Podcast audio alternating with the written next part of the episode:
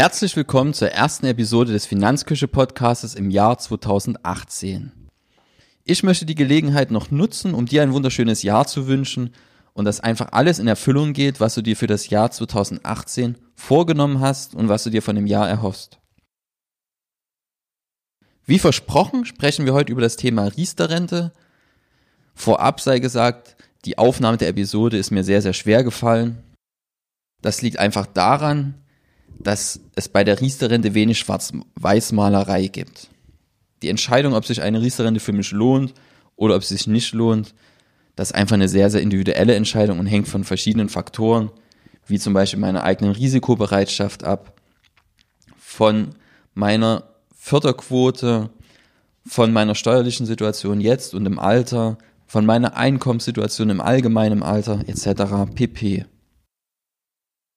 Ziel des heutigen Podcasts ist einfach, dass du im Nachgang ja die Entscheidung pro oder contra Riester-Rente vielleicht aus einem anderen Blickwinkel treffen kannst und dich einfach nochmal auf eine andere Art und Weise mit dem Thema auseinandersetzen kannst, als du es vielleicht bisher getan hast. Wir starten jetzt mit allgemeingültigen Aussagen, wo ich einfach festlege, für diese Gruppe lohnt sich die Riester-Rente in aller Regel und für andere Gruppen in der aller Regel eher nicht. Da wollen wir drei Punkte festhalten. Erstens, die Riester-Rente lohnt sich in der Regel, wenn du Förderquoten hast, die ein Vielfaches von deinen eingezahlten Beiträgen betragen. Im Umkehrschluss heißt es auch, dass sich die Riester-Rente eher nicht lohnt, wenn für dich die Steuerersparnis höher ist als die Zulagen und du kein Vielfaches deiner eingezahlten Beiträge gefördert bekommst. Der nächste Punkt hängt damit zusammen. Und er ist folgender, nämlich, dass sich die Riester-Rente umso mehr lohnt, je risikoscheuer du bist. Und das gilt vor allem für junge Menschen. Punkt 3 ist, die Riester-Rente kann sich lohnen, wenn du davon ausgehst, dass du im Rentenalter auf Grundsicherung angewiesen bist.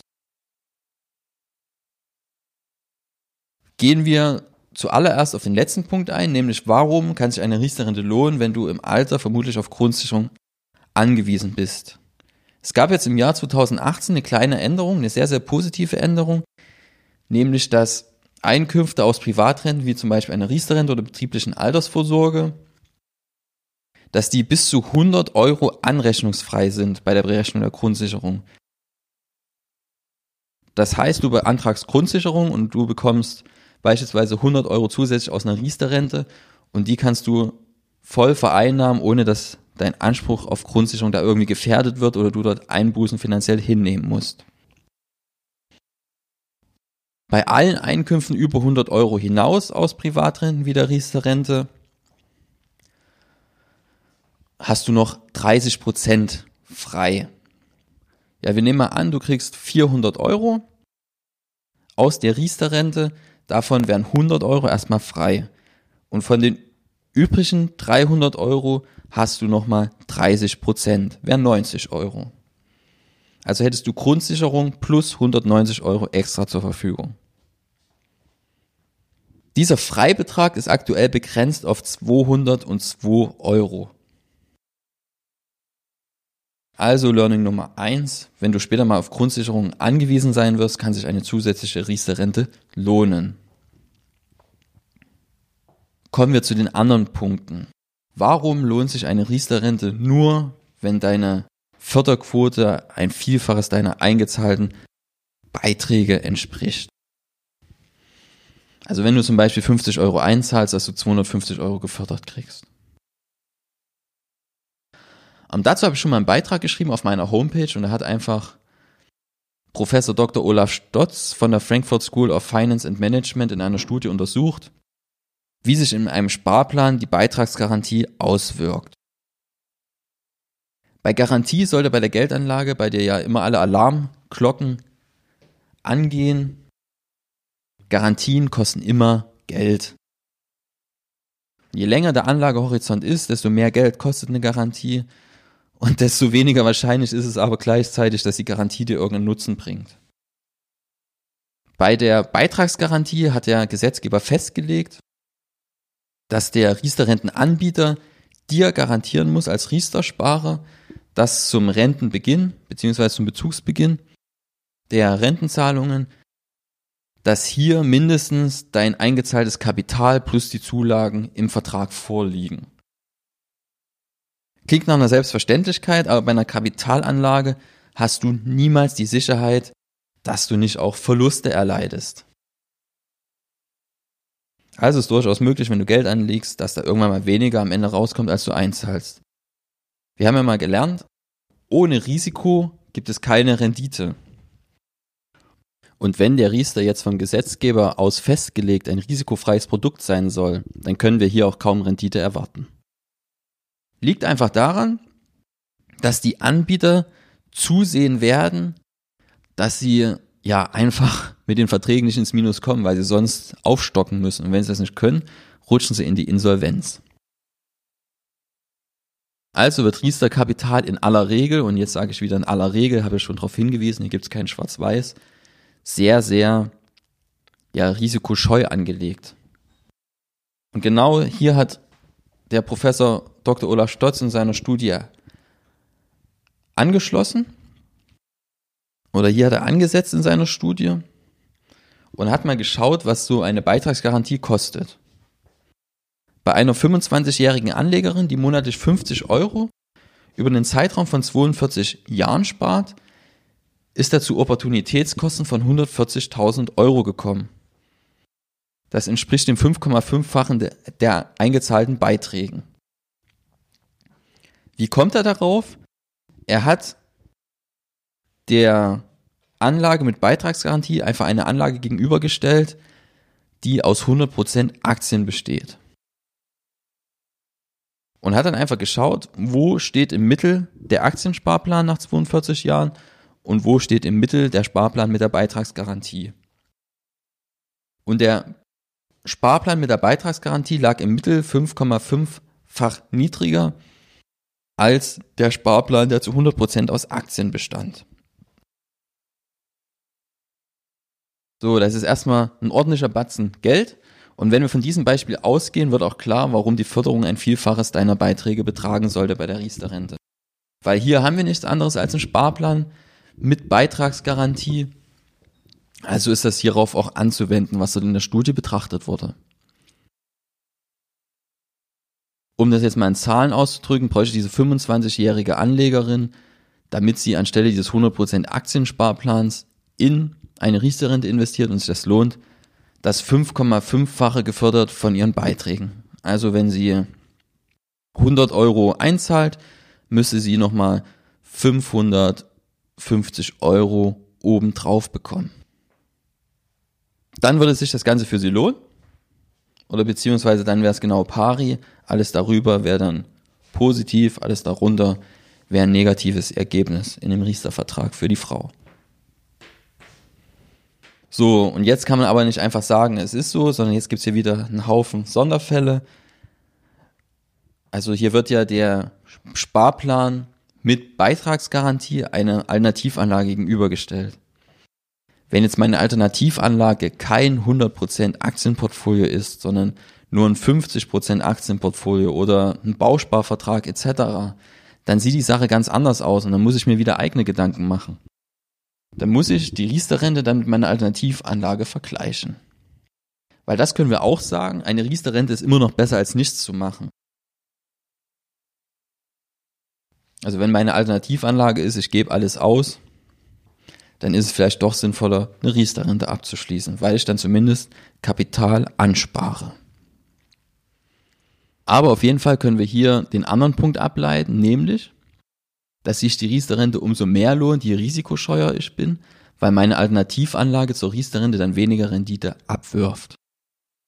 Im Umkehrschluss heißt das auch, dass die Riester-Rente sich umso weniger lohnt, je Risiko, ja, je mehr Risiko ich bei der Geldanlage eingehen würde bei der Alternativanlage.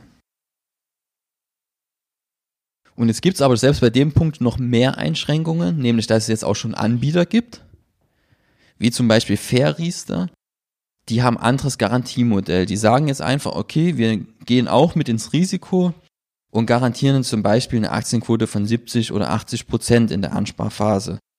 Und gehen dann erst so 10, 15 Jahre, bevor es zur Auszahlung kommt, dem Risiko ein Stück weit raus. Das ist zu begrüßen. Das Problem ist aber, dass wenn es vorher mal zu einem sehr, sehr starken Markteinbruch kommt und einfach viele Portfolios bei, ja, zum Beispiel Fair Riester, da steht die Sutor Bank dahinter, wenn da viele Portfolios im Minus sind einfach, dass die Sutor Bank dann in Erklärungsnot kommt, wie sie denn diese Garantien stellen will. Und im Zweifel kommen sie da auch in Zahlungsschwierigkeiten und es kann durchaus passieren, wenn man so einen Anbieter wählt, der damit ins Risiko geht bei der Beitragsgarantie, dass der Anbieter dann irgendwann vom Markt verschwindet und in die Insolvenz rutscht. Und dann stellt sich natürlich immer die Frage, was passiert mit meinem Geld? Ähm, hier kann ich nur den Tipp mitgeben, immer darauf zu achten, dass die Geldanlage beim Anbieter dann in deinem Namen läuft. Also jetzt im Falle der Sutorbank wäre es, dass die Sutorbank die Depots in deinem Namen führt. Dann wird nämlich in Insolvenzfall das Anlagekapital dir zugerechnet. Dann hast du zwar einen Anbieter, der pleite ist, aber zumindest hast du noch dein Geld. Hast aber keine Ansprüche mehr aus dem Riester-Vertrag. Stehst dann halt mit einer Geldanlage da, ohne einen Vertragsmandel drumherum. Die Beitragsgarantie ist dann auch hinfällig, weil es den Anbieter, der dafür gerade stehen soll, ja nicht mehr gibt. Die Frage, die sich dann in der Praxis klären wird, ist, was passiert, wenn du keinen neuen Anbieter findest mit Förderungen etc. Musst du die dann zurückzahlen, weil das dann wie eine Kündigung behandelt wird und quasi förderschädlich ist oder nicht? Gibt es eine Sonderregelung? Müssen wir dann schauen, wie das in der Praxis gehandhabt wird, wenn es soweit kommt. Also Learning Nummer zwei. Die Riester-Rente lohnt sich umso mehr, je risikoscheuer du bist. Das heißt, je weniger Risiko du bei der Alternativanlage zur Riester-Rente gehen würdest, desto mehr lohnt sich die Riester-Rente. Einfach weil die Opportunitätskosten durch die Beitragsgarantie nicht mehr so hoch sind. Learning Nummer drei. Von dieser Regel gibt es einen Haufen Ausnahmen, nämlich Anbieter, die die Beitragsgarantie, ja, die dort mit ins Risiko gehen bei der Beitragsgarantie. Da muss dann wieder andere Sachen betrachten, wie was ist im Insolvenzfall des Anbieters etc.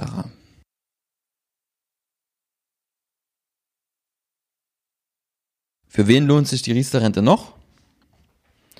Ähm, beispielsweise für ältere Menschen, weil die Opportunitätskosten der Beitragsgarantie sinken auch mit zunehmendem Alter. Das wurde auch in der besagten Studie untersucht. Unter gleichen Voraussetzungen hat eine 45-jährige Anlegerin, die mit der Riester-Rente startet, nur noch Opportunitätskosten, die das Doppelte ihrer eingezahlten Beiträge betragen. Gleichzeitig gibt hier wieder eine Einschränkung, dass gerade bei älteren Sparern ist es ja so, dass da die Kinder meistens schon aus dem Haus sind und dann nur noch der Steuervorteil und die eigene Zulage für die Förderung in Frage kommt. Ja, und dann ist die Wahrscheinlichkeit, dass man durch Förderung, durch die Kinderzulage etc. eine Förderung erreicht, die das Vielfache der eigenen Beiträge beträgt, ja deutlich geringer als in jungen Jahren, zumal man im Alter meistens ein höheres Einkommen hat das konterkariert den Effekt wieder ein Stück weit. Also wir sehen immer wieder, es gibt viele Dinge zu beachten und die Entscheidung, ob eine Riester-Rente sich lohnt oder nicht, ja, das ist, wie gesagt, sehr, sehr individuell. Kommen wir zum nächsten Punkt. Ob sich eine Riester-Rente lohnt, hängt auch stark davon ab, wie hoch die Kosten im gewählten Vertrag sind. Gerade wenn man einen Riester-Rente über Provisionen abschließt etc., dann gehen erstmal von den Beiträgen ein paar Prozent Abschlusskosten weg und die muss der Anbieter erstmal wieder rausholen. Dann kommen noch jährliche Verwaltungskosten für den Versicherungsvertrag und Verwaltungskosten für die Kapitalanlage dazu. Und genau diese Kosten wurden in besagter Studie, die ich jetzt schon zwei, dreimal erwähnt habe, wo auch die Opportunitätskosten herkommen, von der Riester-Rente zur Alternativanlage. Die Kosten wurden in der Studie nicht berücksichtigt. Das heißt, in der Realität sind die Opportunitätskosten durch die Beitragsgarantien noch deutlich schlimmer, weil der Anbieter erstmal seine eigenen Abschlusskosten herausholen muss, um die Beitragsgarantie stellen zu können. Also, nächstes Learning. Eine Riester-Rente lohnt sich umso mehr, je günstiger mein gewählter Vertrag ist. Das gilt auch generell für alle anderen Kapitalanlagen. Je weniger Geld ich an Dritte bezahle, desto mehr Geld bleibt für mich übrig. Ich schaue gerade mal noch auf meine Notizen, die ich mir gemacht habe in den verschiedenen ja, Aufnahmeversuchen für die Episode und überlege, was ich noch Wichtiges vergessen habe. Aber das sind im Prinzip die Grundpunkte gewesen, auf die ich eingehen wollte. Ich fasse es nochmal kurz zusammen. Also Punkt Nummer eins ist, die Riester-Rente lohnt sich umso mehr, je risikoscheuer ich bin, weil einfach die Opportunitätskosten gemessen an einer Alternativanlage niedriger werden. Punkt Nummer zwei, die Riester-Rente lohnt sich umso mehr, je älter ich bin, zumindest aus Sicht der Opportunitätskosten der Alternativanlage, weil einfach der Zinseszinseffekt nicht mehr so eine große Rolle spielt.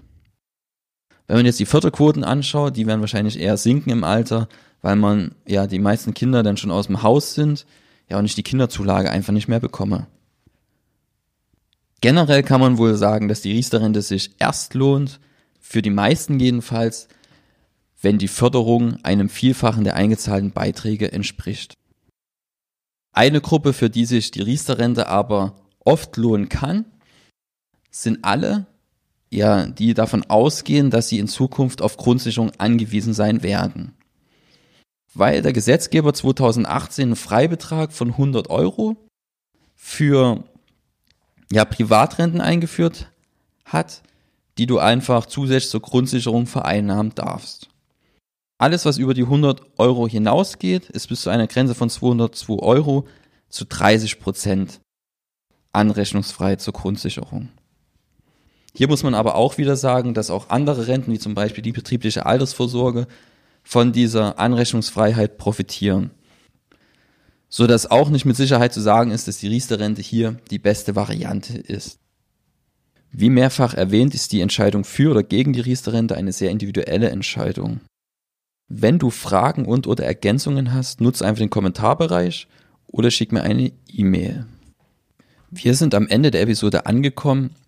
Ich wünsche dir jetzt einen schönen Tag und hoffe, du bist beim nächsten Mal wieder mit dabei. Bis dahin.